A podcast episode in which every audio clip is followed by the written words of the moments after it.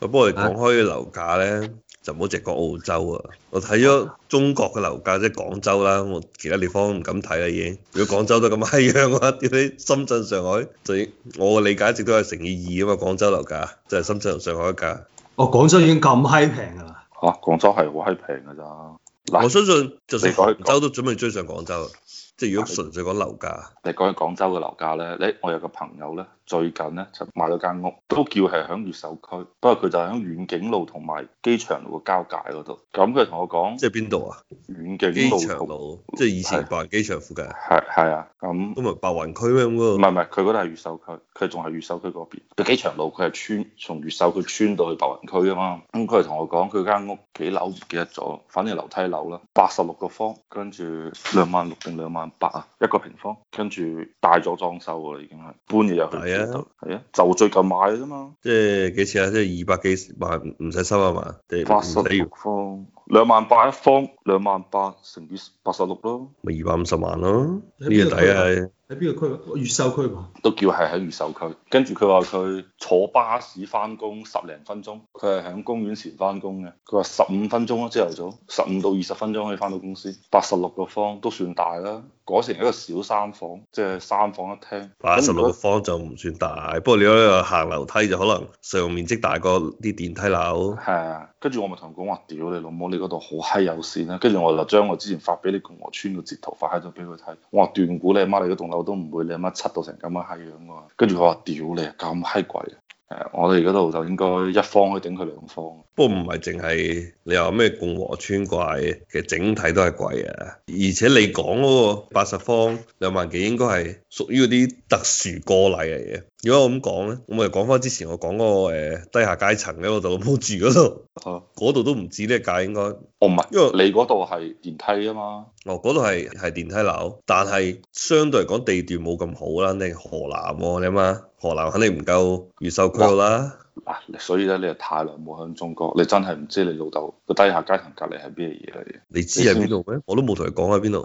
琶洲嗰附近啊嘛，你話唔係，我話中大附近啊，哦中大嗰附近，係啊，哇中大嗰邊啦、嚇。我都話傳統廣州窮人住地方，哇！你冇睇小河南喎，河南而家好閪勁嘅喎，阿里巴巴同埋微信嘅總部都喺河南嘅喎，嗯，但係你河南另外一邊啦，你講緊係係嘛？你響講琶琶洲洲嗰嗰邊邊啊，係啊保利嘅總部喺嗰度喎，好閪多總部喎嗰度。但係我而家講緊係另外一邊啊嘛。你嗰度離珠影嗰度遠唔遠啊咧？珠影係近我以前住嗰度，即哦係似珠江帝景啊嘛。啊，但嚇係中大你你諗老下豆你隔幾你老豆遠？老母，你老豆老母依家賣咗珠江帝景去住低下階層。冇買啊！佢中大都冇話租俾人啫嘛，佢又買咗另外一間，所以掛咗我個名。即係早幾年個花去，我話一年之後由百幾萬升到三百幾萬咯，三百幾萬都貴過你頭先話你同事買嗰層樓啊，係咪啊？差唔多 大細啫咁嘛閪九。誇張，所以咁閪誇張。係啊，買嗰時一百八十幾萬，如果冇記錯啊，一百七十、一百八十左右，九十幾平方，即係兩萬蚊都買嗰下，但係之後就嘣一聲升咗上去。一般咧，電梯樓咧就比冇電梯嘅樓咧就貴大概百分之二十到百分之三十。而且我講個價都係舊嘅價錢啊，依家係咩我都唔知啊。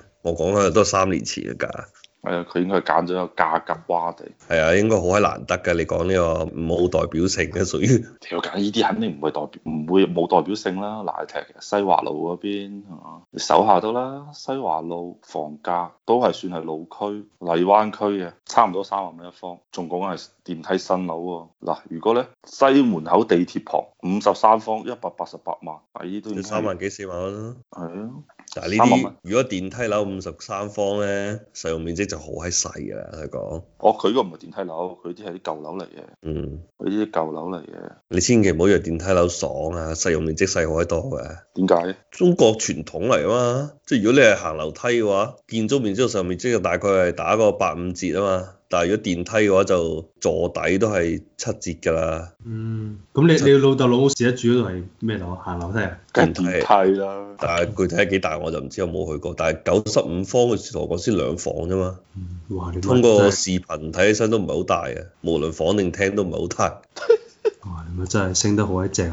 嗱，西華路咧就依家最新嘅三月參考均價三萬五，西華路啫邊度啊？西華路就係地鐵咩站啊？ 西門口站，地鐵西門口站就三萬五。嗱，再睇下金沙洲啦，你唔可以成日睇嗰啲市區嗰啲，你乜外環以內嗰啲樓噶啦嘛，屌你你唔可以喺市區啦嘛，廣州屌。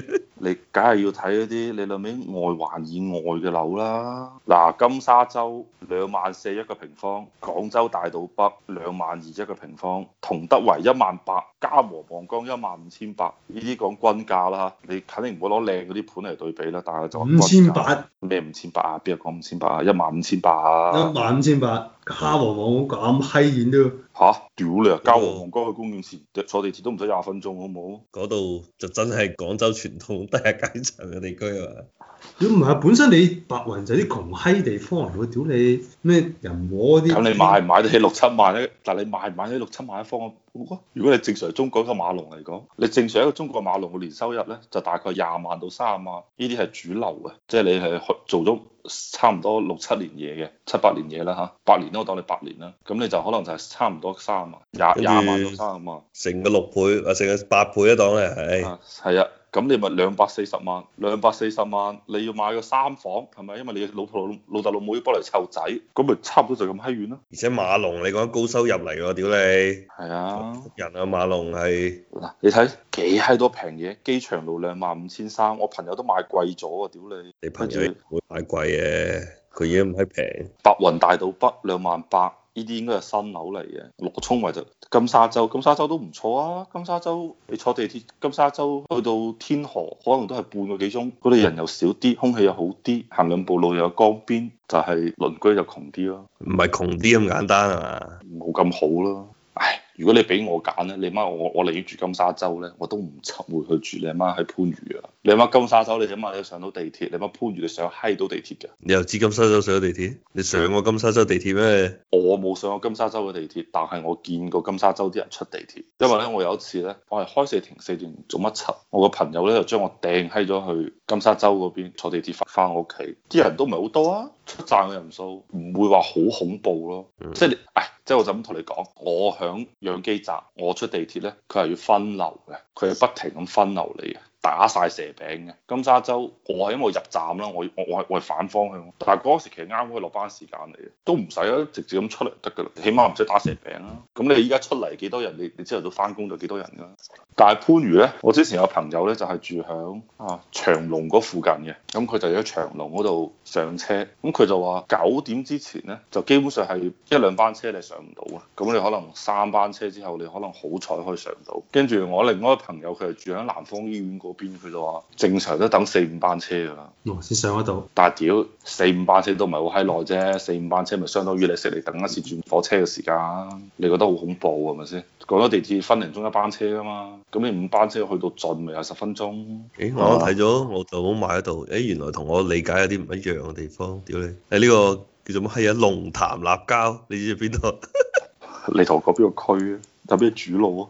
主路，我同你講個名你自己搜啦，叫聚德花園。誒咁熟嘅，最德係咪德嗰個德啊？係啊，就喺廣東醫科大學括號赤崗校區隔離，啲圖片係啊真係好喺低下階層嘅，佢平均聚德價路喎，三萬一千一百一十六，一撳一打喺 Google 打聚德花園有條女 嘅相，聚德中啊學，園。哇！屌你啊！呢度係廣州大道南嚟嘅喎我即係老豆老母已經住喺咁遠嘅地方啦，吓屌你個遠啊！你從嗰度唔係嗰度好近啊，即係離珠江帝景都好近啫嘛，睇地圖。係啊，你嗰度揸車可能，如果唔塞車嘅話，十都係零幾分公鐘里嘅就啫到喎啦。哇！屌你老母，嗰度梗係貴，梗係貴啦。隔離就有海珠濕地公園俾你去玩，又有海珠湖俾你去玩。如果離海珠湖好閪近嘅咋，又有地鐵，有冇地鐵啊？你嗰度？冇地鐵，我睇地圖啦，我唔知，我未去過。我哋嗰度冇地鐵。嗯，喂，不過想知咧，而家你哋如果你想換外匯，有冇啲咩方法嚟啊？你話人民幣換澳幣定澳幣換人民幣啊？誒、呃第一種，聽講好難，即係你咁多等樓，如果你賣咗，你都換唔出嚟。係啊，出唔到嚟嘅錢。你而家好難出，啊我係中國上而家好難出除非你係有做外貿生意識得人，佢要匯錢，即係佢賣咗貨，佢有錢入嚟，咁你就可以捐到出去。嗯，錢莊嗰啲安唔安全嚟嘅？ 哦，咁我就唔知啊，但係聽落都唔係好安全。但係你知我講咩話？切嗰啲知地下錢莊啊，即係你轉過去佢嗰啲唔知咩 account，跟住佢啊喺嗰邊轉翻俾你咁嗰啲。係啊，依家好閪難㗎啦！依家我外母之前就係出唔到嚟，跟住但係我另外一親戚，我個舅父就有呢啲咁嘅生意往來先至放，即係呢度再講幾年前，依家可能仲嗯仲有難啲啊係啊我所以哦即係其實係啊，你想啲錢，你老豆過嚟救你，幫你喺度買樓，係冇咁容易。唔係我老豆之前換咗好多，就攞嚟諗住哦，已經換搞咗好多人，咁啊唔同咁啊，咁咪啊即之前嗰個投投資啊嘛，你同你你講咗。換定同埋出嚟又係兩碼事喎。唔係已經出晒嚟啦，佢之前會哦即係已經夠錢準備整嗰個投資嗰個攞 PR 先算。哦，但即係係如已經果出我意咗思嚟話，哦，如果佢再賣佢啲屋，要點出嚟啫？我諗緊出呢唔個到問題嚟，，出唔到嚟，啊所以都係唔好買屋算啦。其實你計下條數咧，依家租屋抵過買屋㗎。你喺廣州啊，唔係，我係識你，嗯，即係依家咁閪貴嘅情況底下，你每個禮拜你要擺出去嘅錢肯定更加多嘅。嗯喂六但係嚿你水你買間屋可以留俾個仔喎，係咁諗嘅啫。你應該咁但係佢諗。唔係你嘅，你依一嚿錢，如果你有嚿錢擺喺度，你就純粹講 upside 同 downside 啊咯。你係買屋，可以為你嚿錢保值多啲啊，定係你做其他嘢？但係如果你話哦，你本身都冇呢嚿錢，你問銀行借錢咁，另外一回事。但係理論上嚟講咧，依家大家咁樣放水，一般都只會向上升啦，即係唔係隻屋嘅，就股票啊其他嘢，嗯，我都睇唔到任何其他出路。我嗰陣時同我老婆講，我話依家咧就應該唔會再有危經濟危機㗎啦。係啊，一撲街就印銀紙，一撲街就印銀紙啊。你就之前講過，你話呢種方法唔係健康嘅。唔係呢種唔係健唔健康，啊而係話呢種就係結果啊！我哋普通人嚟嘅啫嘛，係咪先？我哋唔係國家領導人，係咪先？國家唔係領，導但人係搞有一個冇講到嘅就係話，去到一定嘅程度咧，就會印唔落去嘅，就會產生更加大嘅危機。因為其實佢依家攞呢一個印錢嚟解決眼前嘅小危機啊嘛。嗯，但係如果你同同樣時重複五六次、七八次，咁就開始就係去到另外一個極端嚟。